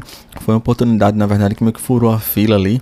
Ele que lançou o livro dele, né? Que é focado na percussão do Malawi. E que me abriu mais essa fagulha de, de, de ideia de lançamentos de livros também, e isso com base em pesquisa, né? Que serve como, como registro histórico também e que contribui nessa parte de pesquisa. Eu fiquei surpreso com o feedback de uma galera também que curtiu bastante, então pretendo trazer mais para frente mais episódios focados nessa questão do lançamento de livros e a parte de pesquisa. E também agradecer a jornalista Carol Santos, lá de Campina Grande, que também contribui aqui, me ajudou, minha amiga que, me, que contribuiu também com a produção das chamadas, algumas vinhetas, algumas chamadas, que conta com a voz dela também. Valeu, Carol. Nessa coisa, a chegar no episódio 100 que foi com Augusto, o que é que eu tenho que falar, né? Primeiro tem que dizer também que nesse momento eu tô gravando o um episódio. No momento que eu tô gravando o 101, eu já tenho. Deixa eu ver, deixa eu pensar aqui. Tem até o 106. Tem, tem mais seis. Tem, mais, tem no mínimo mais cinco episódios em fase de pós-produção ou produção, né? E tem mais alguns roteiros prontos assim. Eu fiquei pensando, passei um certo tempo pensando em, em quem seria. E eu posso dizer alguns outros nomes mais na frente, que são nomes que, que eu ainda vou produzir com eles, ainda desejo produzir com eles. Mas quando chegar o momento eu falo disso. E aí que eu, eu pensei, eu juntei forças, pedi ajuda de amigos para fazer um episódio em vídeo também, para ser comemorativo, para celebrar esse centésimo que é importante para mim, sabe? Voltando ao que eu falei, é importante olhar para a obra, é importante refletir com relação ao que você está fazendo, para ver se isso continua fazendo sentido, para tu aperfeiçoar, potencializar, ou de repente, se você não quiser mais fazer, enfim, é importante não vir, não deixar na medida do possível que o automático tome conta de você. E aí, para celebrar, para fazer esse marco, eu chamei alguns amigos e, mais uma vez, deixar o registro aqui. Iveson Henrique, que, que me ajudou na, na, na captação de de áudio e vídeo. Alisson Mendes na produção e na direção também do episódio lá com Augusto. Carlos Júnior por ceder o espaço do estúdio Carranca, aqui em Recife, um estúdio ao qual já trabalho, eu já falei disso em outros episódios aqui. Eu tenho relação afetiva com o local e foi muito massa ter, ter feito. Mais pra frente eu tenho que falar e já dar um spoiler: não é o primeiro episódio em vídeo, terão outros e já tem mais um engatilhado no momento desse episódio. E eu vou até dizer o número que é o 104, que ele também foi gravado na mesma, na mesma modalidade. Enfim, se você está no futuro ouvindo isso, é só dar uma olhadinha aí qual que é o episódio 104 que tu, já vai saber. E na gravação do episódio com, Augusto, agradecer também Augusto, né? Porque, como eu falei para vocês desse histórico, pelo menos há, há um ou dois anos a gente já vinha, eu vou dizer um ano, mas desde o início do Repercuta era um alvo também meu. Mas eu quis gastar essa, essa ficha, digamos assim, uh, de forma mais expressiva para poder tirar o máximo e deixar mais marcante, mais intenso. Assim foi, muito gratificante, muito cansativo, uma dinâmica muito diferente do que eu gravo normalmente, os que são só em áudio. Em áudio, normalmente, gente, para deixar claro aqui, muitas vezes eu, eu, eu gravo dentro do meu quarto, em algum tempo livre, em uma sala do trabalho, mas normalmente é muito mais à vontade. Em vídeo aquela é aquele trabalho que é muito semelhante a uma TV mesmo. E mas, mas depois é muito gostoso de fazer, depois que passa que você sente que conseguiu fazer e você tendo a segurança do que vai falar, do que vai tratar. Sempre em respeito ao convidado, à convidada e extraindo o máximo também, sabe? Muitas vezes você acaba fazendo a pessoa ela refletir, ela consagrada do jeito que for, ela refletir de forma que ela nunca tenha pensado na vida. E eu aprendo também com isso bastante, é claro. Eu tô aqui é, nesse episódio de Devaneio. Agradecer a vocês, a todo mundo que vem ouvindo, os feedbacks, as mensagens no, lá no Instagram, Repercuta Podcast. Tem o Facebook também, o Pix do projeto, o Jade Tavares, arroba gmail.com. E pra frente, o que é que vem pra frente? O objetivo principal é tornar o Repercuta o meu emprego principal, de fato de fato viver disso, acho que eu conseguiria fazer isso. É igual ter uma banda mesmo. Eu não me vejo. Eu posso ter atos que são necessários, algum, algum, algum momento de recesso ali, um, dois meses e tal, um tempinho. Se houver um projeto maior também, dar uma paradinha e tal, mas, mas sempre em atividade. Pretendo também expandir a marca Repercuta, o, o podcast, uh, o Repercuta Podcast enquanto marca em outras plataformas. Então, mas isso aí vai ter que ser feito com a ajuda de vocês, com, uma, com a ajuda de, inclusive, são, são, essa, são essas expansões que eu pretendo, eu pretendo obter financiamento para fazer. Tenho ideias de documentários para o cinema, para festivais de cinema, tanto em curta como em longa metragem. Festival do Repercuta eu também pretendo fazer com dois, três bateristas ali demonstrando tudo. O próprio site ele vai ter que acontecer uma hora e também o conteúdo do repercuta todo no meu canal lá no YouTube, que é outro que é outro canhão, a plataforma por lá também. E que aos poucos eu vou subindo os episódios para levar esse conteúdo lá pro YouTube também, não só aqui nas plataformas, é claro que o podcast ele prioriza as plataformas, a questão do feed e tal, mas nada que eu não possa fazer por lá também, é claro. E o que mais que eu posso falar? Assim, que virá também, que vocês podem ficar de olho e deixar na descrição, lá no Instagram também. A loja do Repercuta, com produtos relacionados e não só produtos relacionados ao, ao Repercuta em si, mas produtos que fazem o estilo do baterista, que fazem alusão à cultura da bateria e da percussão como um todo. Eu já tenho, já, já iniciei de certa forma com, com a produção de camisas e tal. Pretendo também fazer parcerias com, com com eventos de bateristas Brasil afora. Acho que isso vai acontecer também. É, é, enfim, é o público-alvo. Continuar trazendo as histórias que não, que não atravessem apenas os músicos, os musicistas, mas todo mundo, assim, quem curte ouvir histórias e, e enfim, identificação a gente gera a partir de qualquer ponto, né? Ah, que mais? Pretendo também cobrir mais eventos, sempre que possível, e fazer uma série de fato também e também no formato de videocasts. Então, eu quero tornar também essa obra maior também nessa modalidade. Sinceramente, cheio de ideias pipocando para fazer mais 100, para falar a verdade a vocês. E eu só, mas nesse momento, confesso que é de celebração mesmo. Eu tô no momento de olhar para trás e tal e poxa, eu consegui fazer a coisa, né? E é algo que se tornou grandão. Eu tô, tô falando aqui com vocês e tô tô olhando aqui para para identidade visual é, e, e, aí eu lembro também, tem que agradecer também, nunca canso de agradecer, nunca é demais. Eu olho para logo, assim, uma galera curte bastante, mas a coisa de tão fortuita, né, também, assim, o, o Repercuto tá, tá, em processo, inclusive, de registro de marca e tal, que deve acontecer sem problemas, mas eu lembro de eu, de eu, de eu, eu brincando, não é brincando, mas eu tava aquela coisa assim, eu sempre levei muito a sério tudo que eu faço, essa é a verdade, assim, não sei se sério até demais, mas Pra falar a verdade, tô, pra, pra, pra, você ter noção, eu tô falando aqui, eu tô gravando meio que na madrugada, aproveitando o silêncio, eu tô com sono. Mas como é um tema que eu, que eu curto tanto, que eu consigo tirar força não sei de onde, sabe? E aí agradecer a Everton Cosme, amigão meu, baixista da Grande Angular, uma das minhas bandas. Um, uma amizade para mais de 10 anos. Ele, ele, ele curte muito, ele é publicitário, ele curte mexer com arte, assim, é bem criativo. Eu pedi uma ajuda para ele, ele foi fazendo a logo e ficou fuderosa. Eu lembro que foram várias opções de fonte até eu chegar nessa que foi. quero agradecer também, é importante, importantíssimo, e é meio que uma pista já desses episódios que virão pra frente. Os teasers, os, os, os teasers que foram gravados de divulgação antes da saída do episódio 100. Eu contei com a ajuda de, dois, de um amigo e uma amiga, Débora Eloy, por ceder a residência dela pra gente poder gravar. E me ajudou na produção também foi a minha TP lá também, me ajudou no texto e tudo.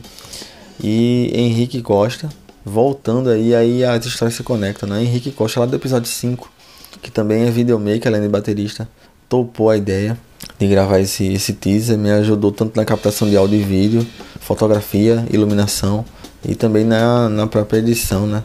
Dos teasers. E Henrique, se, se possível, já tem parceria com ele, com ele para outros conteúdos. Mas na frente é exemplo de Iveson também, que eu espero contar, mas já tenho que agradecer os dois. É isso, eu, eu tô muito feliz, eu fico emocionado assim de, lembrar das coisas. É nessa hora que você percebe quanto você é perseverante mesmo. Tem dia que eu digo, porra, não é para se gravar hoje. E eu não sei como eu consigo fazer, porque às vezes é um calor, é barulho de vizinho, é barulho de trânsito, é dia que você não tá tão bom, é um dia que você tá meio fanho, porque trabalhar com a voz, né? E agora com a imagem também, né? É sono, é algo que eu esqueço e depois quando eu vou ver tem, tem que reencaixar. É computador que dá pau às vezes, mas. E outra coisa que também que eu, tenho que deixar registrado aqui também que eu lembrei, que em 2023 foi, foi marcante também, um, um outro amigo, Carlos Pinheiro, que me presenteou inclusive com alguns equipamentos, uma mesinha de som, um microfone, uma braçadeira para microfone também, aquela braçadeira que deixa suspenso, e também uma, uma, uma espécie de tapadeira, né? Para melhoria da, das gravações. Agradecer muito ao Carlos, um abraço para ele também. Deixa eu. É, eu tenho prometido para vocês o ranking dos 10 mais. Claro que os episódios mais antigos eles têm mais tempo né, de, de, de divulgação, eles estão disponíveis há mais tempo. É natural que eles acabem liderando. Deixa eu só abrir aqui.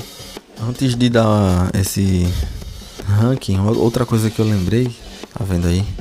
É criar aqui e proporcionar para vocês um clube de membros exclusivo onde as pessoas que acompanham o trabalho mesmo e curtem muito repercuta possa se, se aproximar mais de mim eu possa me aproximar mais de vocês e aí a pessoa vai ter também conteúdos exclusivos né vai poder opinar em alguns conteúdos e fazer comigo na verdade esse conteúdo em breve eu vou, eu vou, eu vou traçar essas diretrizes que pode contar com o Telegram eu espero que a gente construa junto. Pode envolver o Instagram, o Telegram, o WhatsApp também. E é claro também as plataformas de financiamento coletivo que você é, que funcionam enquanto um débito ali, a exemplo do Apoia-se e outras que também são utilizáveis e que vou fazer um estudo e trazer e espero contar com a, com a receptividade de vocês e vai ser massa. Vamos pro ranking. De baixo para cima, o décimo episódio mais ouvido é o do Douglas Brito, é o episódio 13. Depois vem o da o 20, que foi com a, que foi com a Priscila Hilário. O 31, é, ele é o, é o oitavo colocado. É o papo com Pedro Diux. Logo depois, o sétimo colocado é o 34, com Lulu Batera. E aí vê, vê, vê como é que assim, até aí são bate-papos, né? O décimo, nono, o oitavo, sétimo são, são bate-papos. E aí vem, vem o primeiro temático, que é o 39, Percussão no Terror. Também para uma surpresa, e durante muito tempo esse foi o mais, o mais, o mais escutado, mais ouvido, e foi caindo do ranking um pouco. É exatamente o 35, que eu falo das minhas histórias musicais, falo bastante, até falo até demais. O 32 é o quarto colocado, que foi o com Thiago Domingues e Percubo, ou seja, um, um episódio sobre empreendedorismo aí que entrou, né? O terceiro é a parte 2 do papo com Silvestre Costa, que eu falei lá atrás. O episódio 33 é o segundo, que é um, mais um bate-papo com a Marina Marques. E o episódio do Repercuta Mais Ouvido é um episódio temático, é o episódio 27. Episódio que eu tenho muito carinho também. Eu lembro da época que é o temático sobre percussão pé de serra. Eu analisei ali a origem, a utilização do triângulo, zabumba, do agogô também, que foi retirado, enfim, alguns grupos não, não, não, não utilizam, e também um pandeiro, que também fez parte, fazia parte e faz parte ainda, na verdade, a depender de alguns grupos, desse molho da percussão pé de serra.